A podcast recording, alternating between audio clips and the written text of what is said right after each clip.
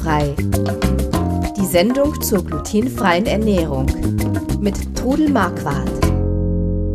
Hallo und einen schönen guten Tag. Wir sind wieder da mit Glutenfrei, dem glutenfreien Podcast und ich bin der Chris Marquardt und am anderen Ende der Leitung ist meine Mutter, die Trudel Marquardt. Hallo. Hallo aus dem sonnigen Württemberg. Wir, wir, wir, Moment, müssen wir sagen, wir nehmen das an einem sonnigen Tag auf, aber. Ja, genau, wenn, wenn es, wenn es kommt, könnte es auch regnen. Wenn ihr das hört, das ist ja immer, die Natur eines Podcasts ist ja immer die, die, äh, die, die, die Zeit versetzt. Das, wie sagt man so schön, das zeitsouveräne Hören. Ihr dürft den ja hören, wann, das, Moment, das zeitsouveräne und das ortssouveräne Hören. Ihr dürft den Podcast hören, wann und wo ihr wollt und auch so oft ihr wollt. Genau äh, so. In eurem Podcast-Client. Und solltet ihr das jetzt auf der Webseite hören, auf glutenfrei-kochen.de, ähm, dann überlegt mal, äh, ihr habt auf eurem, auf eurem Mobilgerät mit Sicherheit so einen Podcast-Client, da gibt's so Apps dafür. Und solltet ihr sowas benutzen, dann geht da mal in die Suche und gebt mal glutenfrei ein und dann findet ihr diesen Podcast. Und das Schöne ist, wenn man den dann da drin hat in so einer Podcast-App, dann sagt die einem Bescheid, oh, es gibt eine neue Folge. Und das äh, finden viele ganz toll. Also, wenn ihr also auf die Website geht, bekommt ihr das nicht. Da könnt ihr es hören, aber wenn ihr so eine Benachrichtigung haben wollt, wenn eine neue Folge da ist oder wenn die automatisch bei euch dann auftauchen soll, äh, dann müsst ihr dieses, äh, ja, müsst ihr den im Prinzip abonnieren. Abonnieren kostet nichts. Heißt nur so, so ähnlich wie bei den Zeitschriften, aber äh, ist eine, eine reine Bequemlichkeitsgeschichte.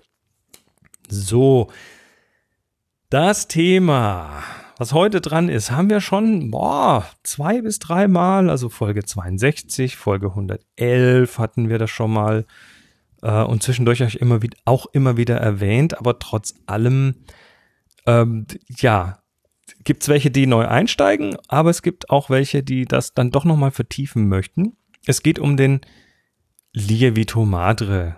Das ist, ja, was ist das denn? Das ist eine bestimmte eine, Art von Sauerteig, oder? Ein heller, milder Sauerteig, den man für alle Hefeteige nehmen kann, also auch für süße Hefeteige. Also milder Sauerteig heißt, der, der, der ist nicht so knallig wie sowas, was in so einem klassischen ja, Roggenbrot drin ist, oder Genau, so. dann hast du ja einen Roggensauer oder es gibt Reissauerteig oder mhm. es gibt, du kannst aus allen Mehlen, aus dunklen Mehlen Sauerteig machen und der ist eben aus hellem Mehl. Okay. Und macht dann das das Gebäck was? Einfach saftiger? elastischer, saftiger, macht, dass es nicht so schnell nachtrocknet. Das hält länger. Ja, hält länger, hält frischer. Ähm, ja, und, und es ist ein, einfach ein super Ergebnis. Und äh, Sauerteig impliziert immer, dass das Gebäck dann dadurch sauer schmeckt, aber das ist nicht wirklich so, ist oder? Gar nicht so, nee. Also ich habe jetzt zum Beispiel gestern einen Hefeteig aus dem Kühlschrank, den hatte ich eigentlich ganz vergessen, dass der noch drin war. Der war jetzt vier Tage im Kühlschrank. Und da entsteht ja auch ein Säuerungsprozess, wenn der vier Tage im Kühlschrank ist. Und da habe ich gestern dann, ah, Gottes Willen, ich habe ja noch Hefeteig schnell verarbeiten. Dann habe ich gestern kurz aus dem Hefeteig, es war ein salziger Hefeteig, Brezeln gemacht, die waren wunderbar.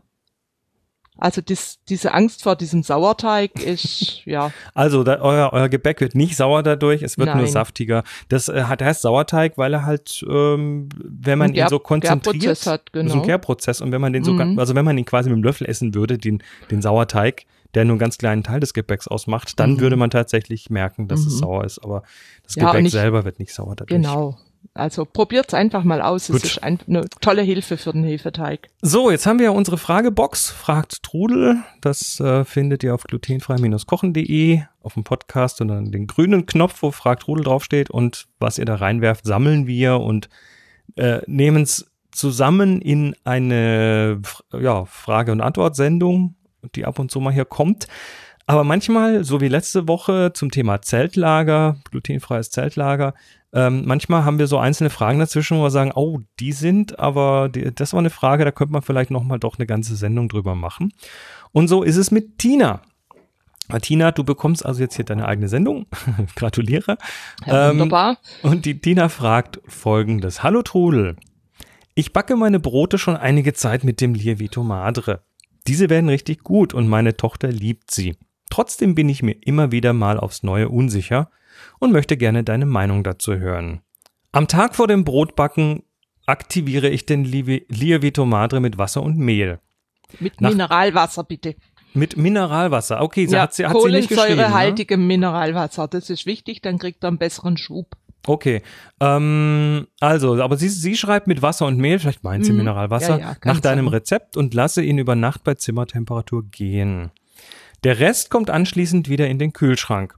Ich backe normalerweise nur einmal pro Woche Brot. Kann ich den Lievi- Lievito Madre aus dem Kühlschrank innerhalb dieser Woche auch ohne das Aktivieren kurzfristig verwenden? Kann, kannst du machen.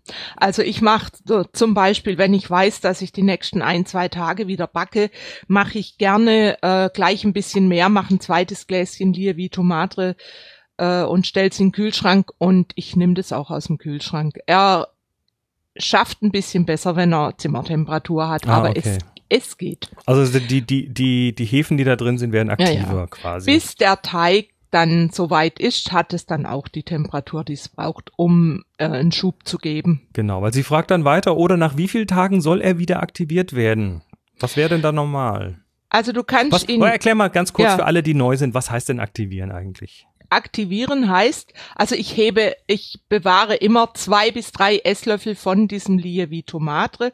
Nicht vergessen, wenn ihr backt, wenn also ihr ihn man zweigt angesetzt sich habt. den quasi vorher Man ab. ab. zweigt den ab, zwei bis drei Esslöffel in einem Gläschen. Ich habe so ein kleines äh, Weggläschen mit einem losen Glasdeckel, weil der ja auch arbeitet und weil halt Glas äh, absolut äh, unproblematisch ist, weil es eben, ja, Metall könnte auch, könnte ja mal schimmelig werden und damit habe ich super gute Erfahrungen. so, das Deckelchen liegt nur auf, damit dann, Es weil, weil der ja auf. Gas entwickelt, damit da nichts explodieren kann. Der wächst manchmal im Kühlschrank noch ein bisschen weiter. Mhm. Und er kann immer wieder aktiviert werden. Er kann bis zu drei Wochen im Kühlschrank stehen. Das sind meine eigenen Erfahrungen. Und äh, aktiviert werden. Ich habe auch schon eine Nachricht gekriegt, oh, mein Lievito riecht nach Aceton.